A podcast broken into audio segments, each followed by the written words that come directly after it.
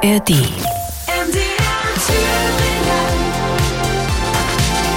MDR Thüringen. Die Kulturnacht. Einen schönen guten Abend wünscht Ihnen Ulrich Böhme. In Thüringen gibt es in fast jedem Ort ein Museum, von der Heimatstube bis zum Weltkulturerbe. Fast 240 Häuser sind im Museumsverband organisiert. Ausgestellt sind in den Museen aber nicht nur Thüringer Folklore oder Zeugnisse unserer Industrie-, Bau- und Kulturgeschichte, nein, auch Exponate aus aller Welt sind zu sehen. Doch wie sind die hierher gekommen? Wer hat sie auf welchem Wege beschafft, gekauft, geschenkt oder womöglich gestohlen, jedenfalls nicht rechtmäßig erworben? Damit befasst sich die Provenienzforschung. Eine relativ junge Teildisziplin der Kunstgeschichte. In den ganz großen Museen Europas spielt sie schon länger eine Rolle. Aber mittlerweile ist die Suche nach Herkunft und früheren Besitzverhältnissen auch in weniger prominenten Museen ein Thema. In Thüringen kümmert sich zum Beispiel der Museumsverband darum. Sabine Breer ist dort Koordinatorin der Koordinierungsstelle Provenienzforschung. Ihr zur Seite steht Katharina Taxis, wissenschaftliche Mitarbeiterin und Spezialistin für Objekte des kulturellen Erbes aus kolonialen Kontexten. Dazu gleich mehr. Erst einmal herzlich willkommen in der MDR Thüringen Kulturnacht. Hallo. Hallo. Und unser dritter Gast ist Gerd-Dieter Ulfertz. Er hat sich bei der Klassikstiftung Weimar und im Thüringer Museumsverband mit Provenienzforschung befasst, ist aus Altersgründen mittlerweile aus dem Vorstand des Verbandes ausgeschieden. Auch Ihnen einen guten Abend. Guten Abend. Frau Taxis, Ausstellungsstücke, die aus kolonialen Kontexten stammen. Was ist denn damit gemeint? Koloniale Kontexte, koloniales Erbe omnipräsent in den letzten Jahren. Der Begriff koloniale Kontexte umfasst Umstände und Folgen des Kolonialismus. Wenn wir von kolonialen Kontexten sprechen, sprechen wir explizit vom europäischen Kolonialismus. Und damit meinen wir vor allem eben formale Kolonialherrschaft, zum Beispiel von Deutschland, Belgien, Niederlande, England, aber auch äh, koloniale Strukturen und Denkmuster, die sich bis heute forttragen und in diesen Objekten wiedergespiegelt sind. Wie sind denn diese Stücke überhaupt in Thüringer Sammlungen gekommen? Genau, eine sehr spannende Frage, mit der wir uns beschäftigen. Es kann ja ganz unterschiedliche Gesichter haben. Die Frage ähm, auch, wer hat überhaupt diese Objekte erworben? Das können Kaufleute, Händler, Wissenschaftler, Kolonialbeamte, Missionare sein, ganz unterschiedlich. Und Provenienzforschung beschäftigt sich eben damit, wie war die Art der Erwerbung. Von welcher Dimension sprechen wir da? Wie viele Museen sind betroffen? Wie viele Gegenstände sind es? Müssen wir befürchten, dass manche Museen dann gar nichts mehr auszustellen haben? Ja, also im Prinzip kann jedes Museum betroffen sein. Nicht nur die Big Player äh, haben Objekte aus kolonialen Kontexten oder Human Remains, also menschliche Gebeine. Auch ganz kleine Museen, Dorfmuseen können diese Objekte haben. Beispielsweise ein Soldat war im Boxerkrieg und hat ein Objekt mitgebracht und hat es dann dem Dorfmuseum geschenkt. Manche Wissenschaftler haben ganze Sammlungen, Museen gespendet, Universitätssammlungen beruhen auf solche Sammlungen, teilweise auf solche Sammlungen. Fürsten haben schon bereits äh, im 15. Jahrhundert sogenannte Exotika gesammelt, also Objekte aus der ganzen Welt, wollten die Welt im Kleinen in ihren fürstlichen Sammlungen darstellen. Und auch da ist die Frage, wie kamen diese Objekte zu den Häusern? Waren das Schenkungen, waren das Käufe? Was man im kolonialen Kontext eben immer hat, ein Machtgefälle.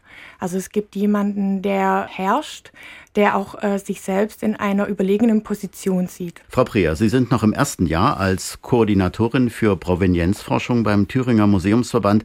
Haben Sie bei Null angefangen oder worauf konnten Sie aufbauen? Genau, ich bin seit Februar diesen Jahres beim Museumsverband als Koordinatorin angestellt und ich konnte natürlich schon auf Erfahrungen zurückgreifen, denn ich habe zwei Jahre lang in Sachsen-Anhalt beim Museumsverband Sachsen-Anhalt sogenannte Erstchecks durchgeführt. Das äh, muss man wahrscheinlich erklären. Das ist ähm, eine Methode, ähm, die extra für die kleinen und mittleren Museen entwickelt wurde. Also äh, man hat erkannt, dass Provenienzforschung gerade in den kleinen Häusern nicht aus eigener Kraft geleistet werden kann. Und deswegen hat der Museumsverband Brandenburg 2012 dieses Modell entwickelt. Und das heißt, dass man erstmal kursorisch, also oberflächlich, auf die Museumssammlung guckt, dass ein externer Wissenschaftler kommt, äh, der sich mit dem Thema auskennt und erstmal ähm, die Bestände des Museums eben oberflächlich anguckt. Also das heißt, man schaut sich die Inventare an und schaut, ob es da allererste Verdachtsmomente oder Unklarheiten gibt, äh, die man noch klären sollte. Provenienzforschung ist eine recht junge Disziplin, aber warum eigentlich? Die Exponate sind ja schon seit Jahrzehnten oder gar Jahrhunderten in den Ausstellungen und Magazinen.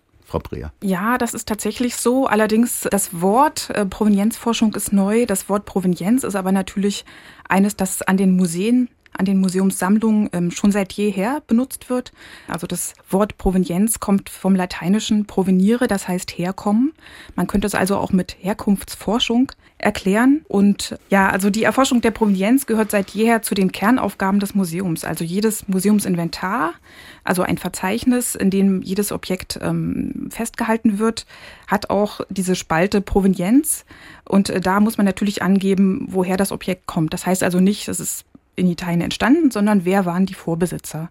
Also bei der Provenienzforschung geht es darum, möglichst lückenlos die Vorbesitzer, also die Biografie der Objekte und Eigentümer wiederzugeben. Herr Ulfertz, was war letztendlich der Auslöser für die Suche nach der Herkunft von Ausstellungsstücken im großen Stil jetzt so in den letzten Jahrzehnten? Also 1990 ist da eine neue Situation eingetreten weil ab dem Zeitpunkt ja die Sammlungen und auch vor allen Dingen die Archive in ganz Deutschland zur Verfügung standen dann muss man sich äh, klar machen, dass ähm, 1995, alle 50 Jahre nach dem Ende des Zweiten Weltkriegs, auch eine neue Situation eintrat und sozusagen der politische und auch gesellschaftliche Druck, Unrechtskontexte zu klären, unter denen möglicherweise Objekte in Museen gekommen sind, zugenommen hat. Und ähm, eines dieser ersten Ergebnisse war eben, dass man äh, 1998 die sogenannte Washingtoner Erklärung äh, unterzeichnet hat in der rund 40 Staaten weltweit sich dazu bekannt haben, dass man sich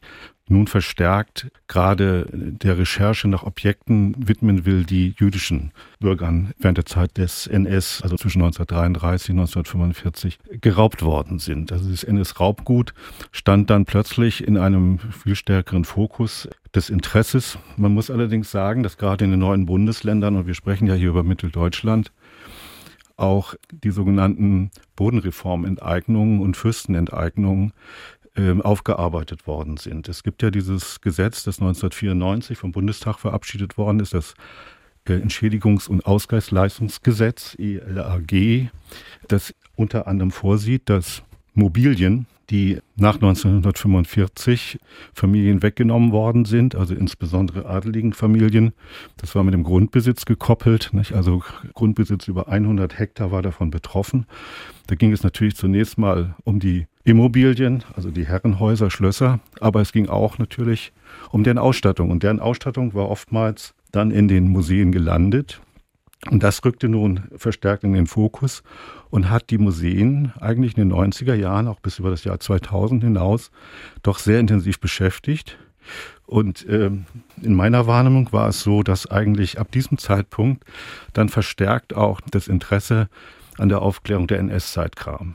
Neuerdings haben wir eben, das sind auch so Phasen, die man betrachten kann, das Interesse an den kolonialen Kontexten und eben natürlich auch äh, das, was äh, zur Zeit der sowjetischen Besatzungszone und zur Zeit der DDR passiert ist.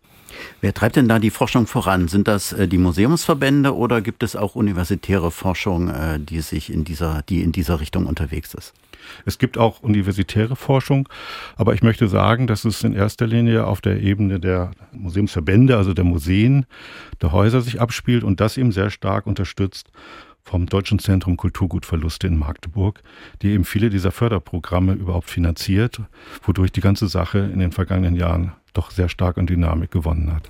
Frau Preer, Sie haben ja schon eine Methode gesagt, den Erstcheck, aber wie gehen Sie so ganz allgemein vor? Sagen Sie den Leitungen der Museen erstmal, guckt mal durch, ob euch was auffällt oder gibt es da bestimmte Methoden, äh, die vielleicht noch niederschwelliger sind als der Erstcheck? Also der Erstcheck ist schon eine ziemlich niedrigschwellige Methode, weil eben man muss es nicht selber machen. Es kommt jemand ins Museum, der die Bestände untersucht. Man schaut kursorisch auf die Objekte und schaut nach allerersten Verdachtsmomenten, äh, schaut sich ähm, die Inventare des Objekts an, guckt natürlich noch weiter in die Archive, wo gibt es noch Überlieferungen, was können wir rausfinden, aber man schaut sich nicht unbedingt Einzelobjekte an, außer es gibt schon ganz konkrete Verdachtshinweise. Wie geht es denn dann nach so einem Erstcheck weiter? Also der Erstcheck ist ja, ähm, wie gesagt, ähm, organisiert von den Museumsverbänden. Äh, in diesem Fall wir auch als Koordinierungsstelle hier in Thüringen für den Museumsverband Thüringen. Wir schauen uns die Ergebnisse an schauen, was äh, die Provenienzforscherin, der Provenienzforscher in seinem Abschlussbericht empfiehlt, welche Objekte näher untersucht werden sollten oder welche Akteure, die in dem Rahmen aufgetreten sind, ähm, auch weiter untersucht werden sollten, dass man eben schauen kann, erstens sind die Objekte belastet oder sind die Personen, die Akteure, die man genannt hat, belastet und entwickelt daraus weitere Forschungsprojekte. Also das ist eine Möglichkeit. Die andere Möglichkeit ist natürlich immer, dass die Museen selber weiter Projekte entwickeln oder selber weiter forschen bei den Objekten, die man ähm, quasi als fraglich gekennzeichnet hat. Gerade ist ja so ein Projekt abgeschlossen worden, an dem sich fünf Museen beteiligt haben. Wie lief denn das dann nun wirklich in der Praxis ab? Also wir als Museumsverband haben das Ganze vorbereitet. Ähm, die Museen haben ja ähm, schon im Vorfeld zugestimmt, an dem Projekt teilzunehmen. Freiwilligkeit ist natürlich oberste Priorität. Wir haben die Museen vorbereitet, was kommt auf sie zu. Das heißt, wir haben die Provenienzforscherin vorgestellt. Wir haben gesagt, das dauert ungefähr zwei Wochen bei Ihnen vor Ort plus minus, kommt immer ein bisschen auf den Umfang der Sammlung an, wie groß die Sammlung ist und gesagt, was man vorbereiten kann. Also was kann das Museum tun, damit in dieser sehr kurzen Zeit für ein Wissenschaftsprojekt möglichst viel erreicht werden kann. Also man legt die Inventare bereit, man ruft vielleicht den Archivar vor Ort an, Stadtarchiv, legt Literatur bereit, also alles, was man vom Museum aus möglichst mit wenig Aufwand auch tun kann. Und wir haben das Projekt auch die ganze Zeit begleitet. Wir haben natürlich unsere Provenienzforscherin beraten, haben ihr Material auch gegeben, Literatur, Kontaktdaten, Hinweise, wo man weiter forschen könnte. Wenn denn der Bericht vorliegt und es sich Verdachtsmomente ergeben haben, dann äh, kommt man eigentlich an den Punkt, sich zu entscheiden, ob man äh, bestimmte Fälle äh, vertieft untersucht das ist mit relativ großem Aufwand verbunden und bedeutet oftmals auch, dass man auf Archivalien und Quellen zurückgreifen muss, die gar nicht vor Ort sind. Nicht? Weil man geht ja an die Vorgeschichte der Objekte heran und die kann irgendwo anders sich ereignet haben, in Deutschland, auch äh, im Außerhalb Deutschlands.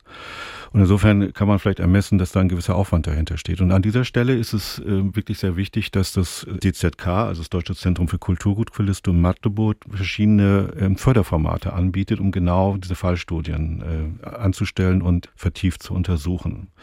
Das würde dann gegebenenfalls auch zu Restitutionen führen am Ende. Nicht? Wenn, der, wenn das Ergebnis so ist, dass man sagt, diese Objekte sind in einem Unrechtskontext hierher gekommen. Oftmals eben auch mit Zwischenbesitzern oder Zwischeneigentümern. Das macht die Sache ja so kompliziert. Und wenn das dann feststeht, dann äh, kommt man im Grunde in die Phase zu ermitteln, wo sind denn heute noch Erben? Nicht? Wem kann man denn das überhaupt restituieren? Das hört sich vielleicht auch einfacher an, als es ist. Denn Sie müssen ja davon ausgehen, dass gerade auch durch die Emigration der zwischen 1933 und 1945 äh, viele in, Nordamerika, in Südamerika oder sonst wo auf der Welt, in Australien sind äh, Nachfahren, die man erstmal ausfindig machen muss. Damit sind oftmals auch dann wiederum Spezialisten betraut, die vor allen Dingen juristische Fachkenntnisse haben müssen, um sich meinetwegen auch mit dem Erbrecht in den jeweiligen Ländern genau auseinanderzusetzen.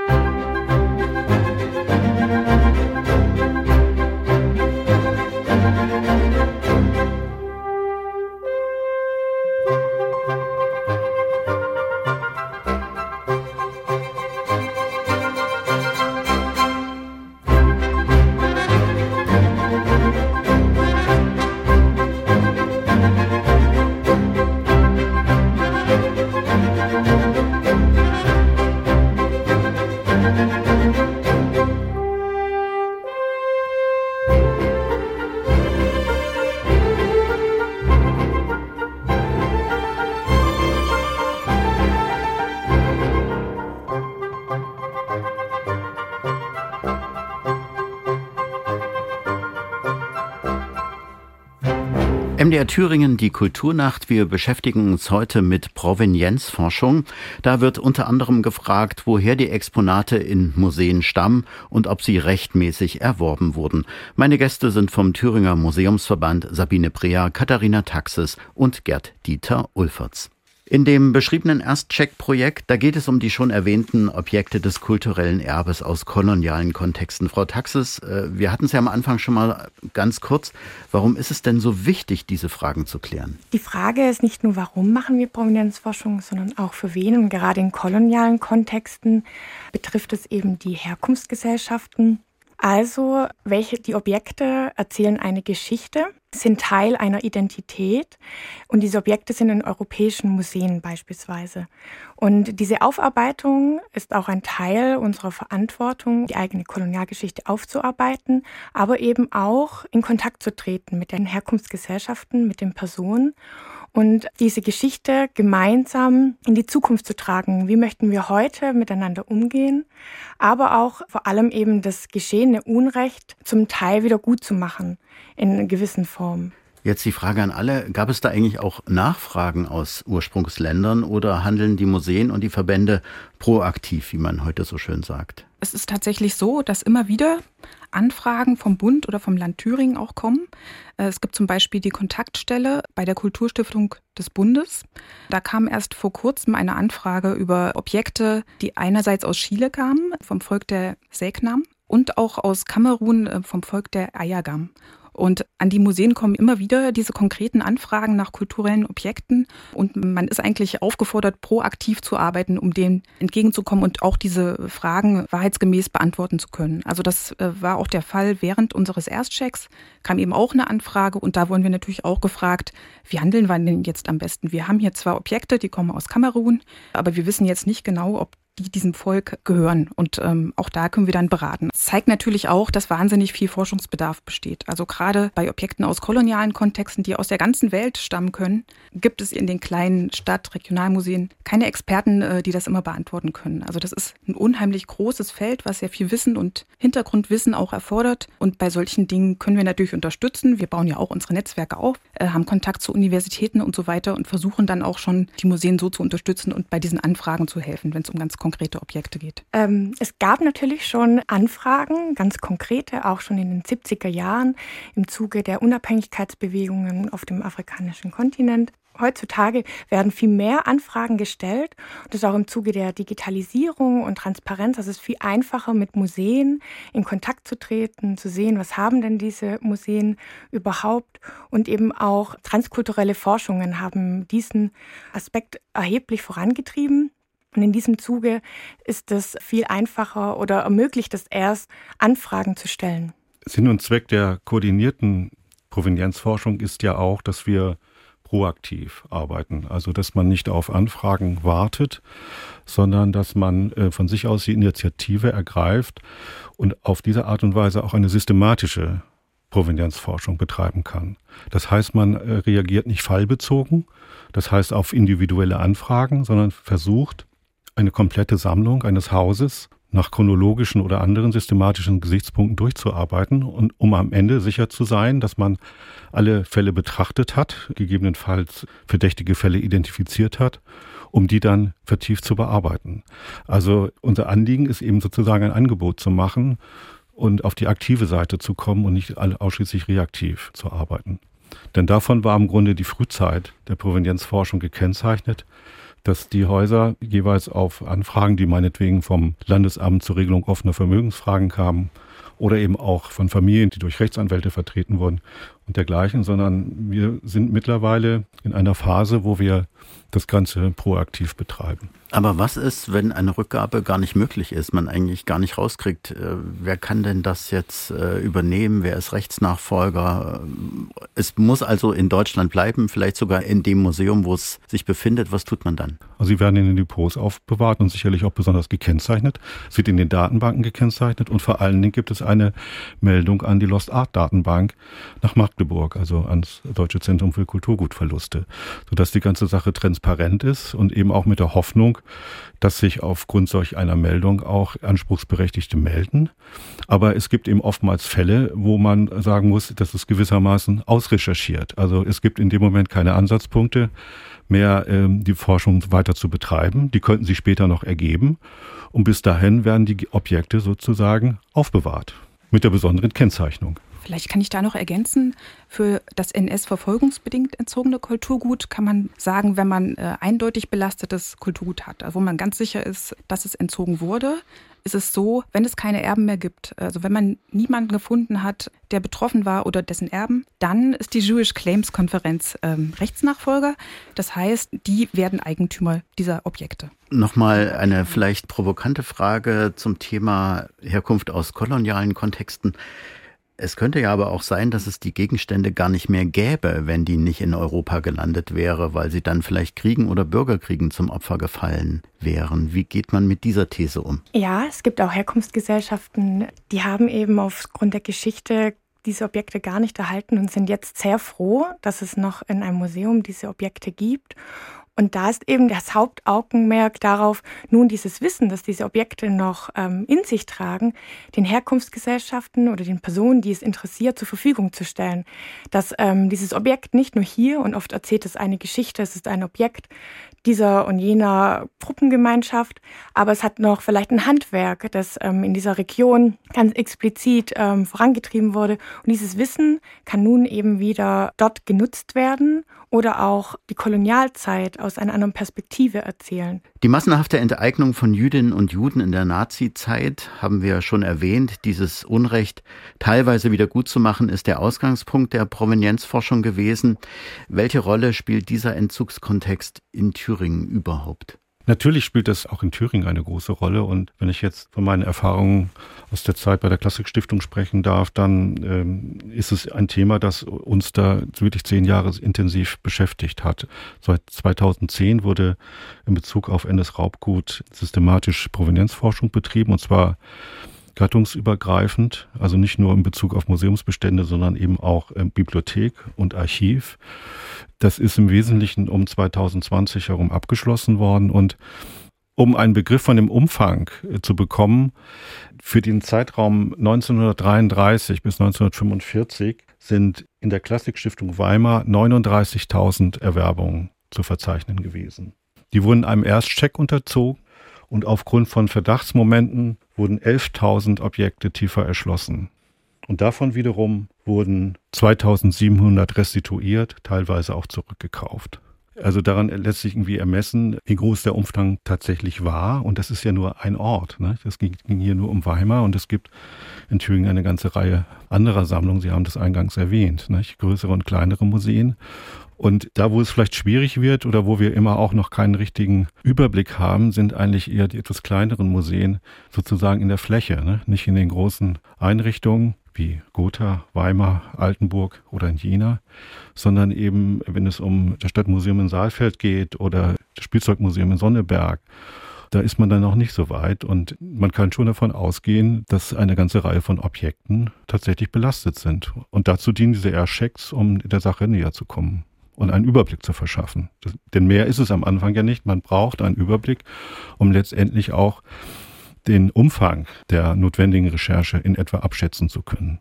Ist da ein Rechercheprojekt möglicherweise schon in Arbeit? Ja, das ist so. Herr Ulferz hat es ja gerade gesagt, für uns ist es eigentlich eine gute Grundlage, mit diesen Erstchecks zu beginnen. Das macht der Museumsverband seit 2019. Und das ist die Grundlage für uns, darauf aufzubauen und zu schauen, wie viel gibt es denn überhaupt in der Fläche in den kleinen Museen.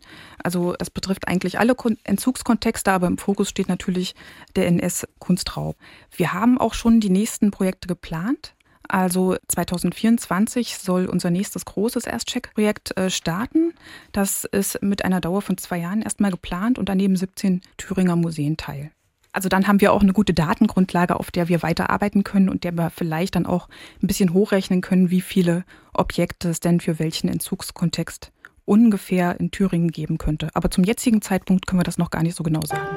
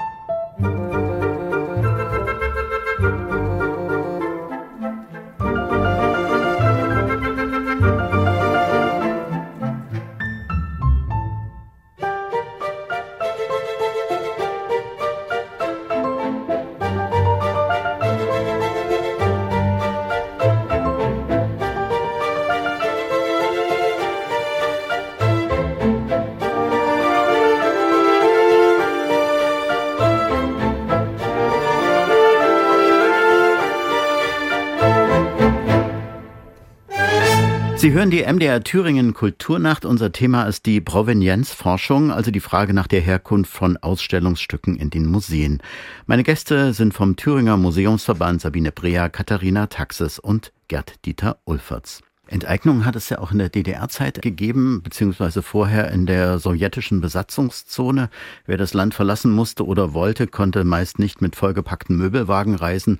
Was ist mit Kunstgegenständen geschehen, die die Betroffenen zurücklassen mussten? Die wurden oftmals durch die Organe der DDR, Rat des Kreises, manchmal vielleicht auch durch die Wohnungsbauverwaltung sichergestellt. Das ist eben das, was oftmals denn auch in den Wohnungen zurückgeblieben ist.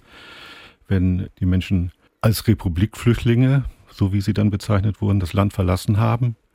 Später dann natürlich sozusagen geordneter nach Stellung eines Ausreiseantrages wurde dieser Vorgang viel stärker formalisiert. Also man musste sozusagen dann eine Liste der Objekte einreichen, die man auszuführen gedachte. Das wurde dann begutachtet. Oftmals waren daran Museums Mitarbeiter beteiligt, die dann Kategorisierungen vornahmen. Es gab drei Kategorien, sozusagen sehr wertvoll, mittelwertvoll und wenig wertvoll. Und äh, diese Kategorien entschieden, ob man etwas mit ausführen durfte oder nicht. All das, was sozusagen im Lande blieb, wurde einer Verwertung zugeführt, die dann über den ab 1973 fest etablierten Kunsthandel der DDR also auch verwertet wurden, verkauft in den Westen gegen harte Devisen. Aus Ihrer Zeit bei der Klassikstiftung kennen Sie den Fall Lemke. Was ist da geschehen? Der Fall Lemke war ein sehr interessanter, also sehr komplexer Fall, der vielleicht auch sehr beispielhaft hier mal etwas ausführlich erzählt werden kann. Die Familie Lemke lebte im Römhild. Ähm, Herr Lemke hat eine Frau Krötzner geheiratet, die aus einem gutbürgerlichen Haushalt kam. Man verfügt über zwei Wohnhäuser, die sehr gut ausgestattet waren, vor allen Dingen auch mit Kunstwerken um 1800. Und die Familie Lemke ist 1960 von einem Besuch bei Verwandten in Westdeutschland nicht wieder zurückgekehrt. Aber schon vorher, also 1958, hat Herr Rolf Lemke Kontakt aufgenommen zu den nationalen Forschung- und Gedenkstätten in Weimar, also der Vorgängereinrichtung der heutigen Klassikstiftung, um Objekte anzubieten. Ne, es ging um diese goethezeitliche Sammlung, die ja sicherlich für Weimar interessant war. Da sind auch Stücke angekauft worden. Es gab also einen Kontakt. Dann ähm, geht es weiter, dass 1959 weitere Objekte nach Weimar gebracht werden, die im Grunde zur Begutachtung dort sind und wo darüber entschieden werden sollte, ob die nun auch erworben werden oder nicht. Und dann kam es zur Ausreise und es kam sozusagen eine dritte Phase, wo die Dinge in der Wohnung, den Häusern verblieben in Rühmhild und sichergestellt worden durch den Rat der Stadt. Gleichzeitig hat Herr Lemke Kontakt aufgenommen mit Helmut Holzhauer, dem damaligen Chef der NFG in Weimar, um ihn davon in Kenntnis zu setzen und ihn gleichzeitig zu bitten, sich um die Gegenstände, die in den Häusern verblieben sind, zu kümmern. Der hat aber, wie es seine Pflicht war, also die Behörden informiert. Und das Ergebnis war, dass aus den sichergestellten Objekten ein großer Teil, ich glaube um die 60 Objekte, auch nochmal erworben worden sind. Also es gibt im Grunde drei Phasen von, äh, von Zugängen, die mehr oder weniger in einem Zusammenhang mit der Ausreise, mit dem Verlassen der DDR der Familie Lemke in Zusammenhang zu bringen sind. Frau Lemke, also die geborene Grötzner, hat gemeinsam mit ihrer Schwester nach 1990 einen Antrag auf Rückübertragung gestellt und man hat eine erste Liste eingereicht, die man im Grunde aus dem Gedächtnis rekonstruiert hat. Diese Liste lag dem Landesamt zur Regelung offener Vermögensfragen vor, wurde dort bearbeitet, es waren aufwendige Recherchen, gelangte aber erst 2014 nach Weimar und wurde dann dort durch die Klassikstiftung weiter bearbeitet. Es kam denn eigentlich zu einem relativ guten Austausch, einem ganz konstruktiven Zusammenarbeit mit den Söhnen von Elisabeth und Rolf Glemke, die heute im Ruhrgebiet leben selber schon Pensionäre sind, wo wir in Austausch getreten sind und ihnen im Grunde eine erfreuliche Mitteilung machen konnten, dass man nämlich im Grunde mehr Objekte aufgefunden hat in Weimar, als auf der Liste stand, die man äh, Anfang der 1990er Jahre eingereicht hat. Und auf Grundlage dieses Austausches ist es dann 2017 zur Restitution gekommen. Am Ende konnte die Familie fast einen ganzen LKW mit Objekten. Darum, es ging auch um große Möbel, es ging um kunsthandwerkliche Gegenstände, auch um einige Gemälde. Aber man darf ihm sagen, also ich, es war ein relativ komplizierter Fall, der eben auch äh, anhand der Archivalien nur sehr, sehr schwer nachzuvollziehen war. Ich habe das ja gerade geschildert, in welchen Phasen das abgelaufen ist. Erschwerend kommt da zum Beispiel hinzu, dass bei den Provenienzangaben denn auch das nicht mal gleichlautend war. Ne? Also mal war von der Familie Lemke die Rede, mal war von der Familie Krötzner die Rede. Dann wurde ja auch etwas regulär über den äh, Kunsthandel äh, letztendlich angekauft. Also da haben sie dann immer unterschiedliche Vermerke und man ist es nicht sofort einsichtig, dass das eigentlich alles ein Komplex ist. Das musste zunächst mal ein bisschen auseinandergelegt werden führte äh, meines Erachtens am Ende aber wirklich äh, zu einer sehr, sehr guten Lösung. Wie wird denn allgemein mit dem Kulturgutentzug zu DDR-Zeiten umgegangen? Schauen die Museen da auch von sich aus, welche Gegenstände unklarer Herkunft sind, oder warten sie auf einen Antrag von Betroffenen? Im Moment ist die Situation so, dass die Recherchen dazu vom der DZK nicht gefördert werden, sondern ausschließlich Projekte zur Grundlagenforschung wo es zum Beispiel äh, um die Klärung der Rolle des Kunsthandels in der DDR geht. Oder wie sind die Zwangsumsiedlungen 1952 in den Grenzgebieten der DDR, also speziell auch in Thüringen, abgelaufen. Dazu gibt es aktuell ein Forschungsprogramm. Ansonsten ist es so, dass nach der intensiven Bearbeitung der Fragen von NS Raubgut jetzt vermehrt tatsächlich die DDR-Zeit und SBZ-Zeit in den Fokus gerät. Bislang sicherlich nur fallbezogen, also sozusagen auf Anfrage. Aber da sind wir also kurz davor, in, doch in eine andere Phase zu kommen und auch ja die Methoden, die im Rahmen der Forschung zu NS-Raubgut entwickelt worden sind, zu verfeinern und vielleicht auch ein bisschen, ich möchte sagen, umzustricken, um dort zu Ergebnissen zu kommen. Kulturgutentzug zu DDR-Zeiten. Von welcher Dimension sprechen wir in diesem Kontext? Um einen Begriff von dem Umfang äh, zu bekommen, also wenn man das mit den Weimarer Verhältnissen nochmal in Verhältnis setzt, da äh, ging es bei NS Raubgut um etwa knapp 40.000 Objekte, die zu untersuchen waren. Für die Zeit von 1945 bis 1990 haben wir es fast mit der zehnfachen Menge zu tun. Also das ist ein rein quantitatives Problem auch.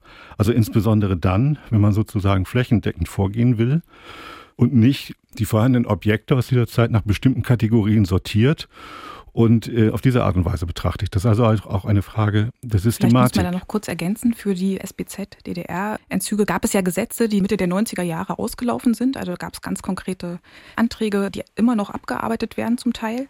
Und im Moment ist es eben so, dass es keinen staatlichen Auftrag gibt, direkt in den Museen nach solchen Objekten zu schauen. Aber in der Praxis ist es so, dass fast jedes Museum Objekte aus diesen diversen Entzugskontexten während SBZ und DDR-Zeit hat. Und es ist auch im Moment die Frage, ob es vielleicht doch noch ein Förderprogramm für diese Objekte gibt.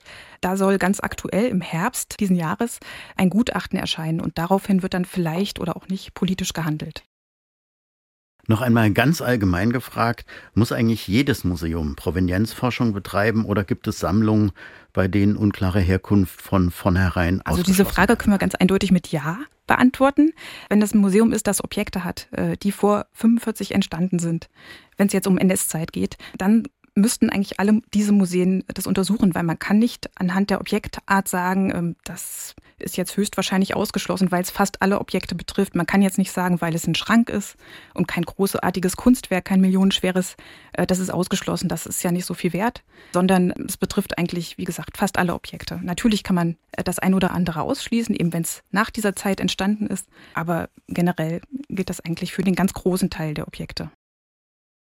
Der Thüringer Museumsverband hat vor zwei Jahren eine Befragung unter den Thüringer Museen durchgeführt und die Selbsteinschätzung der Häuser geht in etwa die Richtung, dass 50 Prozent der Häuser sagen, wir müssen unbedingt zu NS-Raubgut forschen.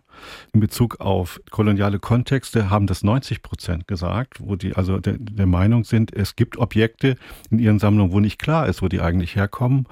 Und in Bezug auf die DDR-Zeit haben das eigentlich 100 Prozent aller Häuser so gesagt. Also es gibt überall offene Fragen, mehr oder weniger großen Umfangs. Natürlich auch abhängig davon, wie groß die Sammlung jeweils vor Ort ist. Also die Frage hängt nicht davon ab, wann das Museum gegründet worden ist. Ne? Also wenn ein Haus 1946 entstanden ist, also unmittelbar nach dem Zweiten Weltkrieg, kann es natürlich sehr wohl sein, dass in den 1950er Jahren Objekte in die Sammlung gekommen sind, die in den 1933er Jahren unrechtmäßig entzogen worden sind und einen Zwischenbesitzer hatten. Das macht die Sache im Übrigen so schwierig. Wenn man also auf den Vorbesitzer schaut, weiß man immer noch nicht, was sozusagen davor passiert ist. Und an der Stelle wird auch die Recherche kompliziert.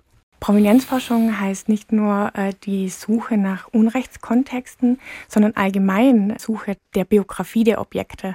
Also jedes Museum kann und sollte Provenienzforschung in irgendeiner Weise betreiben, tut das in den meisten Fällen auch schon und vermittelt diese, da die Geschichte, die ein Objekt erzählen kann, meistens oder durch die Provenienzforschung eröffnen sich neue Perspektiven auf ein Objekt.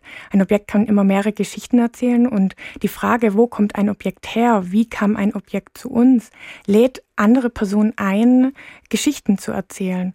Und eine davon kann natürlich ein Unrechtskontext sein, aber es können auch ganz viele andere Geschichten erzählt werden. Das Personal ist ja überall knapp. Und nun kommt auch noch diese sehr anspruchsvolle Aufgabe dazu. Wie bewältigen die Museen das? Sie haben recht, die Aufgabe ist sehr anspruchsvoll. Aber wir unterstützen ja als Koordinierungsstelle unsere Museen dabei. Also wir bereiten sie vor, wir begleiten sie, sodass wir versuchen, zumindest möglichst wenig an Arbeit, zusätzliche Arbeit zu generieren. Aber gleichzeitig machen wir natürlich klar, dass das ein unglaublich großer Wissensgewinn ist.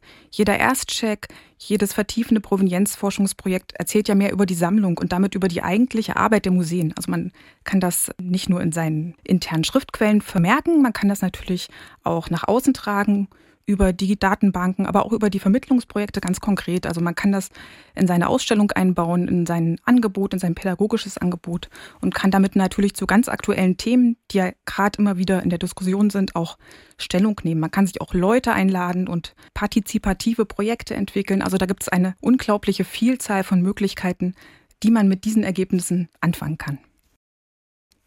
Sie hatten ja schon einige Finanzierungswege genannt, aber nochmal zusammenfassend, wer bezahlt das alles? Also die Provenienzforschung ist in der Tat sehr personalintensiv. Wir müssen leider auch feststellen, dass es an keinem der Häuser in Thüringen eine feste Planstelle für diesen Bereich gibt. Es gibt eine ganze Reihe von Projekten. Die werden eben oftmals von der DZK, also dem Deutschen Zentrum Kulturgutverluste in Magdeburg, finanziert. Ähm, dazwischen klafft so eine gewisse Lücke. Also es ist ja in der Tat so, dass etwa 50 Prozent der Häuser in Thüringen von ein oder zwei Mitarbeitenden geführt werden. Und die machen alles. Die machen im Zweifelsfall auch Aufsichtsdienst und andere Dinge, die plötzlich anfallen wenn man sozusagen eine, eine Kernaufgabe, eine ständige Aufgabe, die Provenienzforschung dann auch miterledigen soll. Und dabei ist sehr wichtig, dass man sozusagen dran bleibt und sich auch intensiv damit beschäftigen kann und nicht unterbrochen wird dabei. Dann wird es schwierig. Und da kann eben zunächst mal dieses Aircheck-Programm helfen, das ja Klarheit darüber verschafft, wie groß könnte der Aufwand für weitere Recherchen in etwa sein. Und wenn man da eine Vorstellung hat, dann gibt es die Möglichkeit, dass man über die Förderprogramme des DZK Anträge gestellt und sozusagen vertiefende Fallstudien anlegt. Und auf diese Art und Weise kommen wir allmählich weiter. Also es dauert seine Zeit, darüber muss man sich im Klaren sein. Aber wichtig ist sicherlich, dass inzwischen doch eine gewisse Dynamik entstanden ist und wir auch feststellen können, dass die Mehrzahl der Thüringer Häuser, Mehrzahl der Thüringer Museen der Sache sehr offen gegenübersteht und auch diese Hilfe recht gerne ähm, und die entgegennimmt. Checks, das kann ich ergänzen, sind dazu ein sehr gutes Mittel, weil ähm, die Museen natürlich lernen, wie der Provenienzforscher vorgeht. Man kann ihn ja auch begleiten. Es gab auch Museen in unserem Projekt, was wir gerade abgeschlossen haben, die haben das Ganze als äh, Weiterbildung aufgefasst und einen Mitarbeiter zur Seite gestellt. Und ähm, das war natürlich ein unglaublicher Erkenntnisgewinn. Aber auch alle anderen Museen haben uns zurückgemeldet, dass sie solche Projekte auf jeden Fall immer weiterempfehlen werden, weil einfach der Wissensgewinn so groß ist.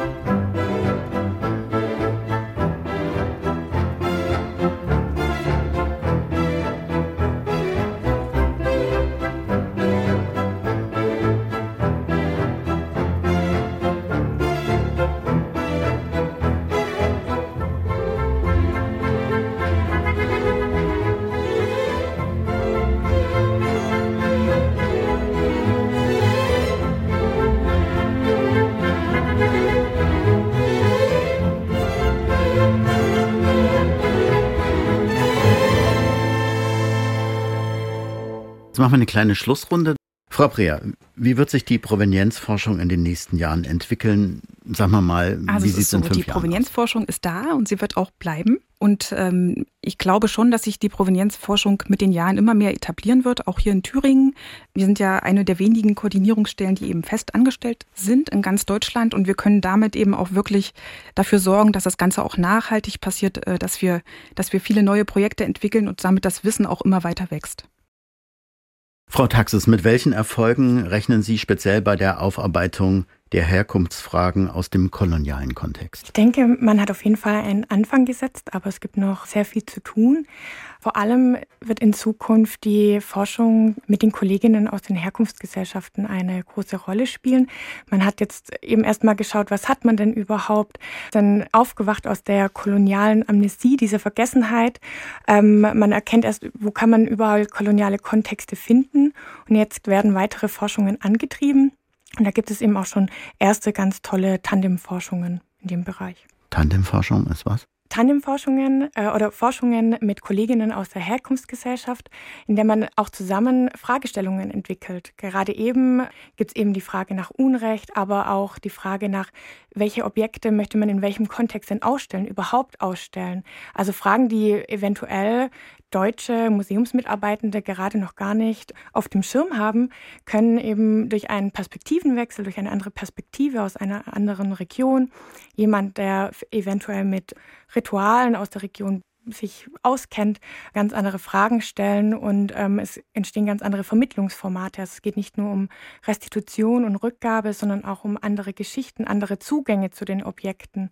Und äh, die Frage, wie sieht das Museum der Zukunft aus? Also möchte ein Museum sich auch öffnen für solche Diskussionen und andere Perspektiven öffnen? Herr Ulfertz, was können die Museen tun, wenn keine Rückgabe oder Wiedergutmachung möglich ist? Einfach auch, weil in den Archiven und Depots zu viele fragwürdige Gegenstände lagern. Was können die Leitungen da, sagen wir mal, für ihr Gewissen tun? Die Disziplin der Museen ist ja das Ausstellungsmachen und das Ausstellen. Und wir können vieles zeigen. Wir können auch offene Fragen deutlich machen, Fragen aufwerfen. Ich glaube, es ist einfach wichtig, dass das Thema noch stärker in der Gesellschaft verankert wird. Wobei ich den Eindruck habe, es ist schon ziemlich in der Gesellschaft angekommen. Jedenfalls zeigen das auch jüngere Umfragen. Also da, steht, da besteht eine große Chance, dass man im Grunde im Bereich der Vermittlung oder der kulturellen Bildung sehr viel tun kann, auch der politischen Bildung, auch beispielsweise auch in Kooperation mit der Landeszentrale für politische Bildung oder anderen Trägern. Also es ist letztendlich Teil einer viel umfassenderen Auseinandersetzung beispielsweise mit der Geschichte der DDR. Da könnte eben die Aufklärung über äh, den Kulturgutentzug während dieser Zeit, die Offenlegung der, der Mechanismen, unter denen das Ganze stattgefunden hat, ein ganz wichtiger Beitrag sein. Es ist sozusagen ein Anlass, darüber zu reden. Denn äh, darin würde ich ihm auch immer äh, ein, den Sinn eines Museums, die Aufgabe eines Museums sehen, dass man Anlässe zum Reden schafft. Also einen Kommunikationsraum, der da entsteht. Insofern spielt da, sagen wir mal, vor der Hand gar nicht unbedingt eine Rolle, ob jetzt die Objekte endgültig aufgeklärt sind, sondern ähm, viel interessanter für das Publikum mag sein, wie man sich mit diesen Fragen beschäftigt. Das war die MDR Thüringen Kulturnacht zum Thema Provenienzforschung in den Thüringer Museen. Meine Gäste waren vom Museumsverband Sabine Preer, Katharina Taxis und Gerd Dieter Ulferts. Vielen Dank und Ihnen allen noch einen schönen Abend und eine gute Nacht. Schön, dass wir hier sein konnten. Abend. Vielen Dank, schönen Abend. ARD